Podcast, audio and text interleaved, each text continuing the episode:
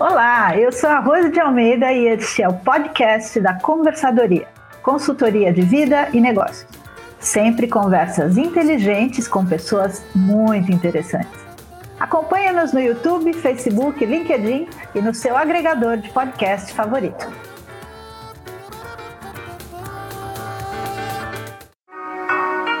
Hoje eu vou conversar com a tia Miyamashita.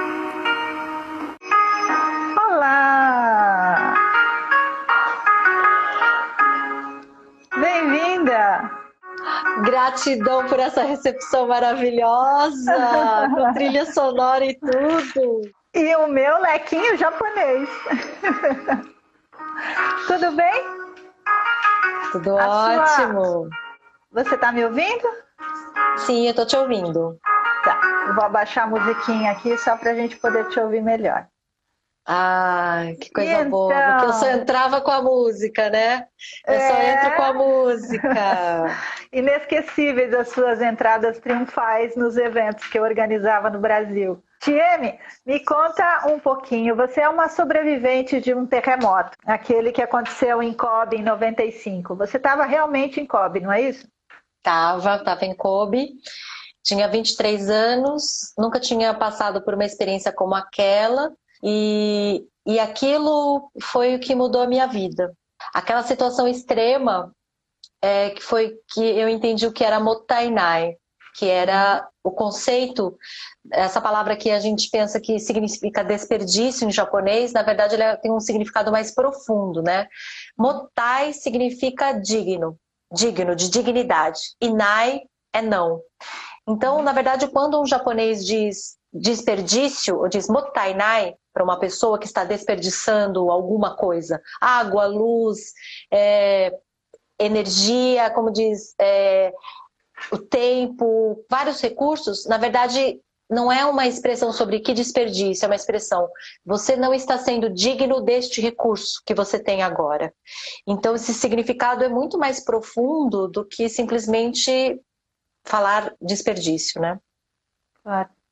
Olha, a gente começou tão, tão zen com a nossa música linda, com o meu, o meu leque, leque. japonês. Só que aí travou a sua imagem e eu até perdi o rebolado, porque eu costumo tocar um sino para abrir a jornada de conversas aqui na conversadoria. Então, eu vou pedir novamente desculpas para você e eu vou tocar o sino para que isso fique ainda mais especial, tá bom? Ai, que lindo! Adorei! Adorei! Então, Tiami, você entrou já na conversa do Motainai, mas eu gostava que nós começássemos lá no começo da sua, da sua vida. Você queria ser professora? Sim, queria ser professora, porque a primeira vez que eu fui para a escola e eu vi a figura daquela professora, aquilo me encantou muito. Hum. Era uma outra referência de mulher que eu não tinha. E a minha professora, é, ela, tinha, ela tinha cabelos curtos. Eu nunca tinha visto uma mulher usando cabelos curtos. Ela usava calça é. jeans, também nunca tinha visto uma mulher usando calça jeans na vida. E ela dirigia, ela tinha um carro. É. Então, eram referências de, do feminino que eu não tinha na minha casa. E aquilo para é. mim foi fantástico. E ela era o quê? Ela era uma professora. Eu falei, uau, eu também é. quero ser uma professora. Muito bom. Isso mudou ao longo da vida ou você manteve esse, esse desejo? Quando chegou na adolescência, eu falei para minha mãe que eu queria ser professora. Minha mãe falou que não era uma boa profissão. Ela é. falou que aqui no Brasil não ia valer muito a pena. É. Eu, e me desestimulou no sentido de ela ter ela esperava algo maior. Ah, eu pensei que você ia querer ser uma engenheira, uma médica, uma dentista, mas professora, enfim. É. E aí eu aquele sonho meu, aquela foi indo para um outro lugar. Aí é, depois eu é, fiz comunicação social. Uhum. Porque tinha um vislumbre do publicitário, aquela coisa com, com 15 anos a gente começa a sonhar, né? E aí eu fui para publicidade. Mas a minha vocação é, sempre foi educação. Então, na verdade, fazer comunicação social me trouxe mais ferramentas, me ampliou mais a visão. Porque hoje eu entendo que educação basicamente é comunicação. Então, os, os melhores educadores são as pessoas que melhor dominam as ferramentas de comunicação. É. E a, a vocação para a educação eu já tinha. Aí, uhum. quando eu estudei comunicação, eu aprimorei mais isso que eu tinha. E, e depois eu voltei para a educação, né, como palestrante, como consultora. No fundo, no fundo, a gente faz o quê? Educação, compartilha, né? Então tem esse caminho. Por isso que vocação é uma coisa que, por mais que você tente fugir dela, você acaba voltando para ela. Claro. E você, em relação a voltar, você também voltou ao país dos seus ancestrais, não é? Você é a terceira geração de japoneses aqui no Brasil. Mas Sim. você achou que a sua história estava no Japão. Eu achei porque quando é, a gente é de uma família humilde, simples. Uhum. Só que a televisão falava que eu era pobre. É. Tele... Eu era uma família. Porque a televisão eu via assim, o café da manhã da Doriana, da propaganda, o meu café da manhã era diferente. É. E aí eu falei, gente, eu só tenho um pão com manteiga e a mulher ali na televisão tem um monte de coisa, porque ela é rica e eu sou pobre. E eu fiquei com essa percepção. E quando eu, eu entendi é, que o Japão era um país do primeiro mundo e rico, é. e o Brasil era terceiro mundo pobre, que era assim que a gente denominava, aí na minha cabeça de criança ficou muito claro a ideia de que se eu tivesse nascido no Japão, eu ia ser uma pessoa rica. Mas como eu nasci no Brasil, eu era pobre. Por isso, uhum. voltar para o Japão era a forma é. mais rápida de me tornar rica. Sei. E você sentiu isso lá quando esteve? Não. Cheguei lá, tomei umas verdades na cara. primeira verdade é que eu não, não era japonesa. Eu pensava que eu era japonesa aqui no Brasil. Todo mundo me chamava de japonesinha. Quando é. eu cheguei no Japão, eu conheci os japoneses de verdade. Eu entendi que eu sou brasileira. Eu sou uma brasileira descendente mas é. eu sou brasileira, como você, como todas as pessoas que estão aqui nos assistindo são brasileiras. Então, é. eu só entendi que eu sou brasileira lá no Japão. Hum.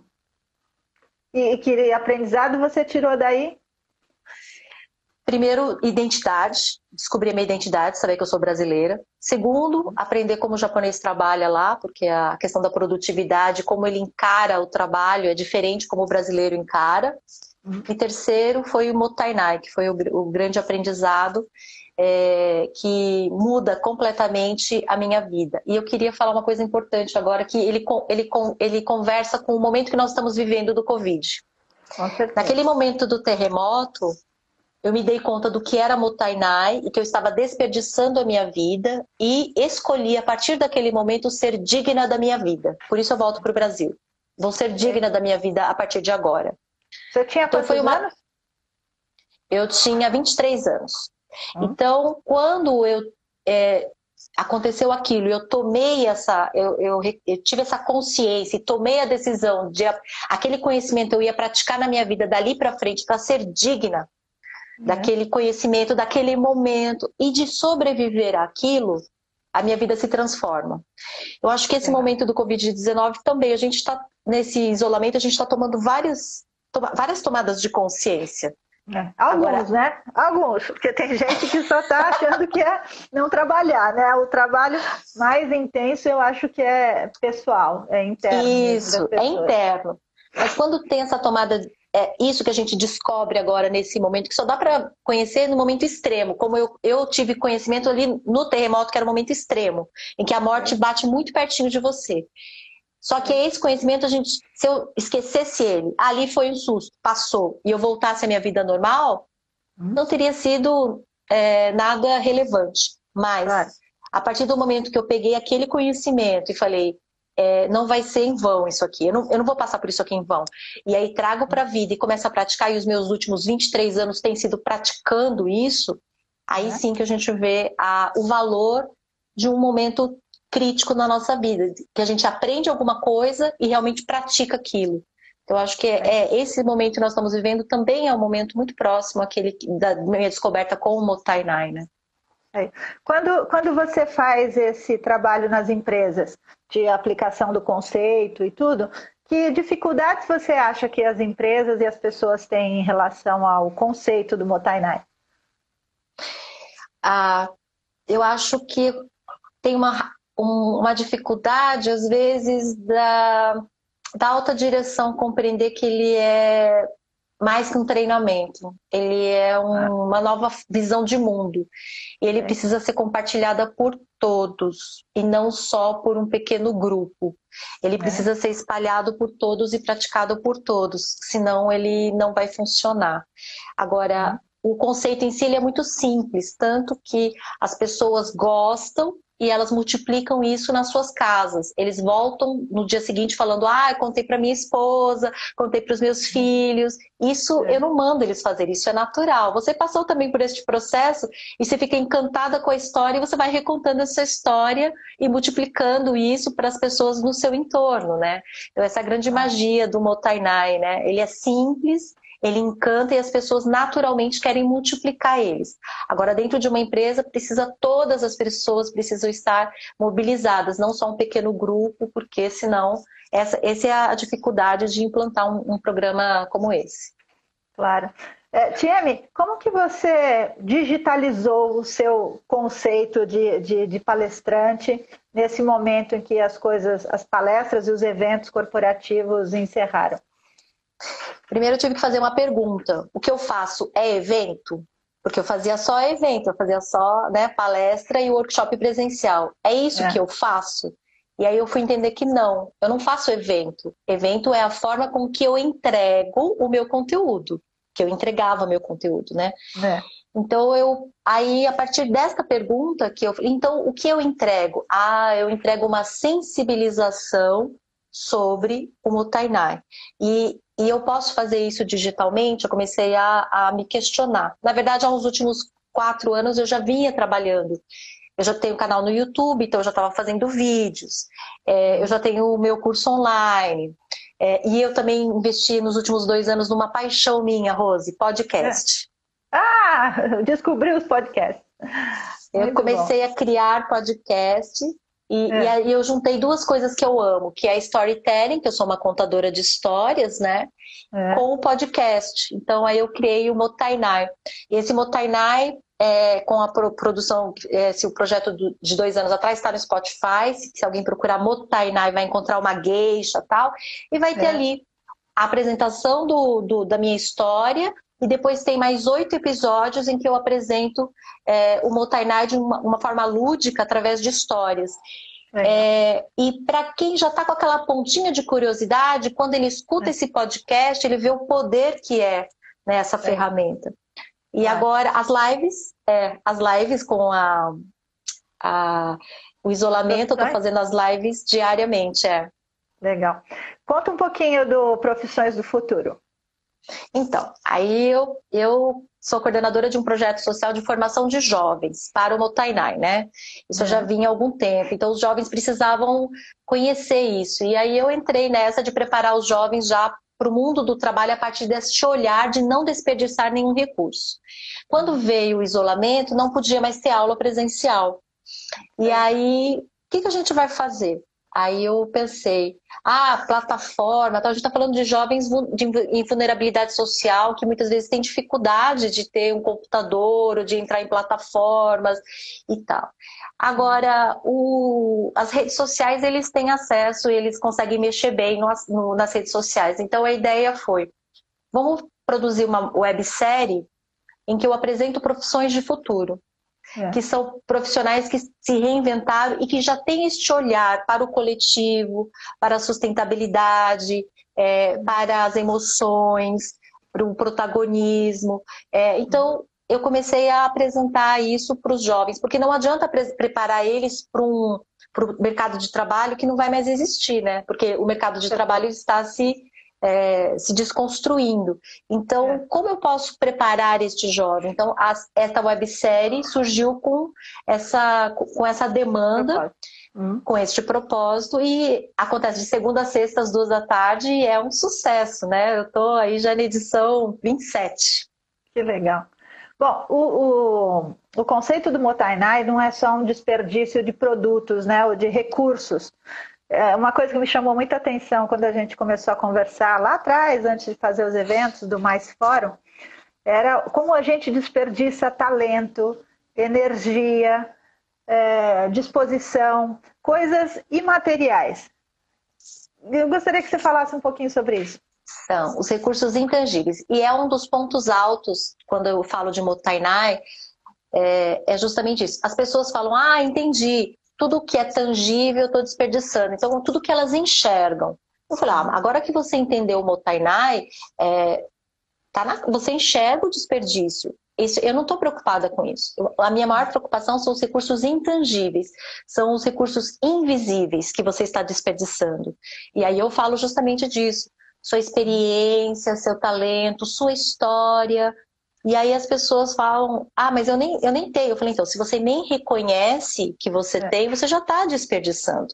Então, o primeiro passo é listar todos os recursos intangíveis que eu tenho. E eu acho que neste momento é muito importante, porque quando as pessoas falam, eu estou sem dinheiro, ou estou sem trabalho, eu estou sem perspectiva, você lista tudo que você não tem. Eu falei, tudo bem. Agora eu quero que você liste todos os recursos intangíveis que você tem e que você não está usando, que você está desperdiçando.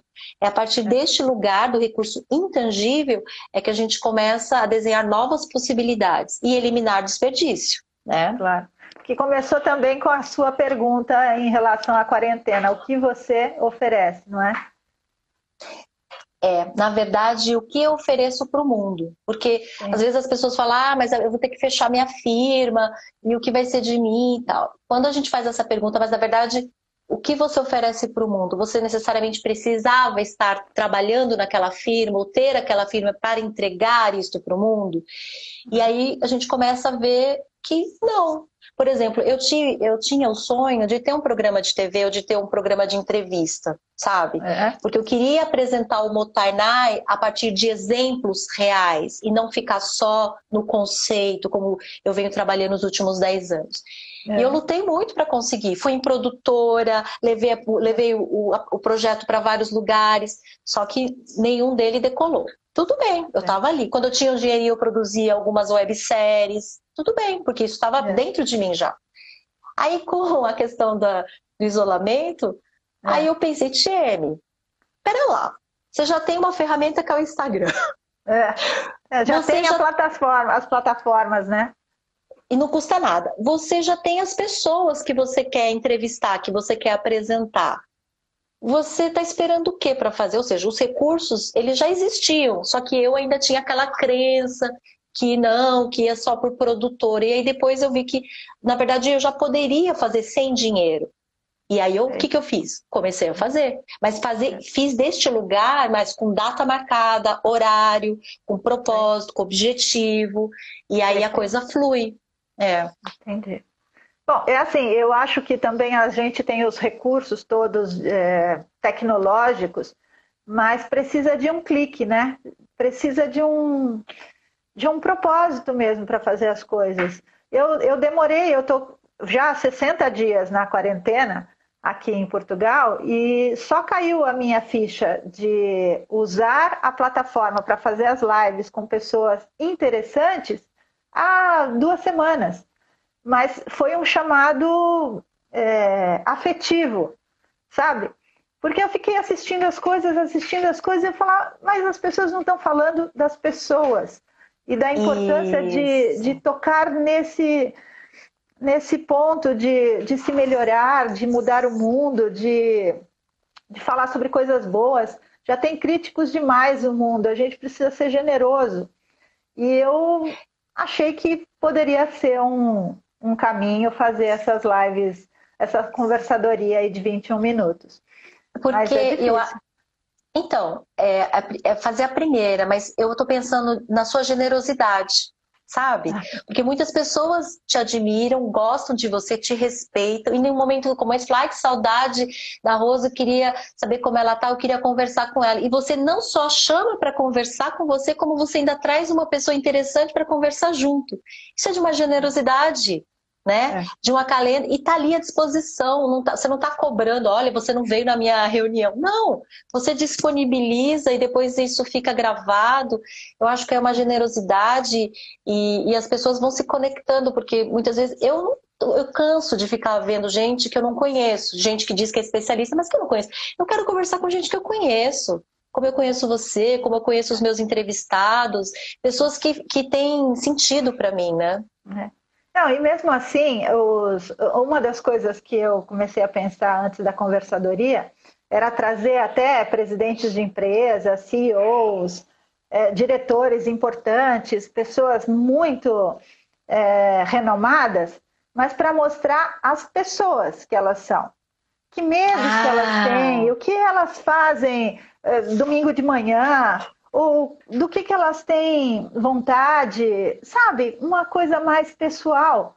Porque a gente fica sempre vendo um personagem corporativo e eu acho que essa quarentena nos mostrou que tudo são as pessoas e o, e o, poder da interação. Não sei se você sabe, porque uma pessoa fala assim: ah, eu não tenho jeito para fazer vídeo pela internet, eu tenho dificuldade de me digitalizar.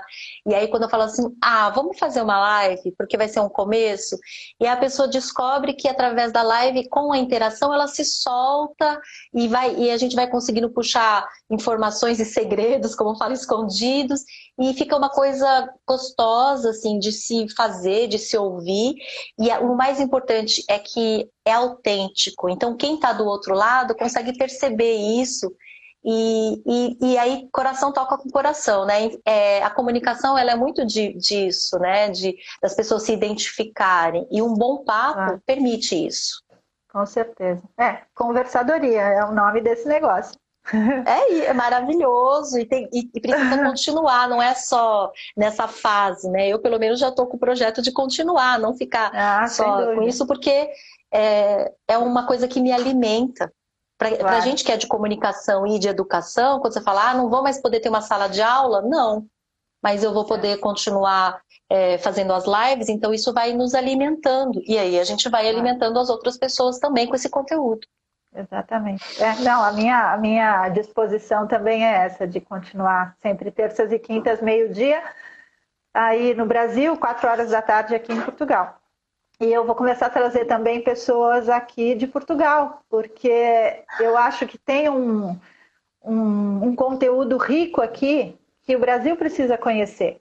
Né? Então, se eu tenho uma audiência no Brasil que ainda me acompanha e, e confia, eu vou trazer também esse, esse conteúdo daqui para mostrar para o Brasil. Ai, que bom! Eu quero! Faça isso! Farei. Faça isso. Etienne, antes da gente terminar, me conta um pouquinho só sobre Cabeças Voadoras. Você tem um minuto. Cabeças Voadoras é um encontro que eu, vou, eu faço uma vez por mês, sempre com um tema diferente, e deste mês vai ser no dia 26. Eu vou contar como eu me digitalizei. E aí eu vou compartilhar isso com as pessoas que estão interessadas e estão vivendo esse momento também de um lugar não de especialista, de um lugar de leigo, sabe? Eu fui lá, meti é. as caras, aprendi assim, eu acho é. que é mais confortável do que o lugar é, já de, olha, eu sou especialista, vou ensinar. Não, a gente vai compartilhar experiências deste lugar de, de se digitalizar, porque não tem mais volta. Nós claro. somos muito mais e podemos muito mais nos digitalizando. Então, esse vai ser o evento no dia 26 do, do 5, Cabeças Voadoras. Muito bom. Vou tocar o sino dos 21 minutos, terminamos a nossa viagem. Agradeço demais, Tieme, a sua atenção, disposição de conversar com a gente, falar um pouquinho do Motainai, da necessidade da gente evitar desperdícios de vida. Eu que agradeço, minha primeira live em Portugal. Olha que chique, tô feliz. A todos que assistiram, muito obrigado, um abraço, um beijo.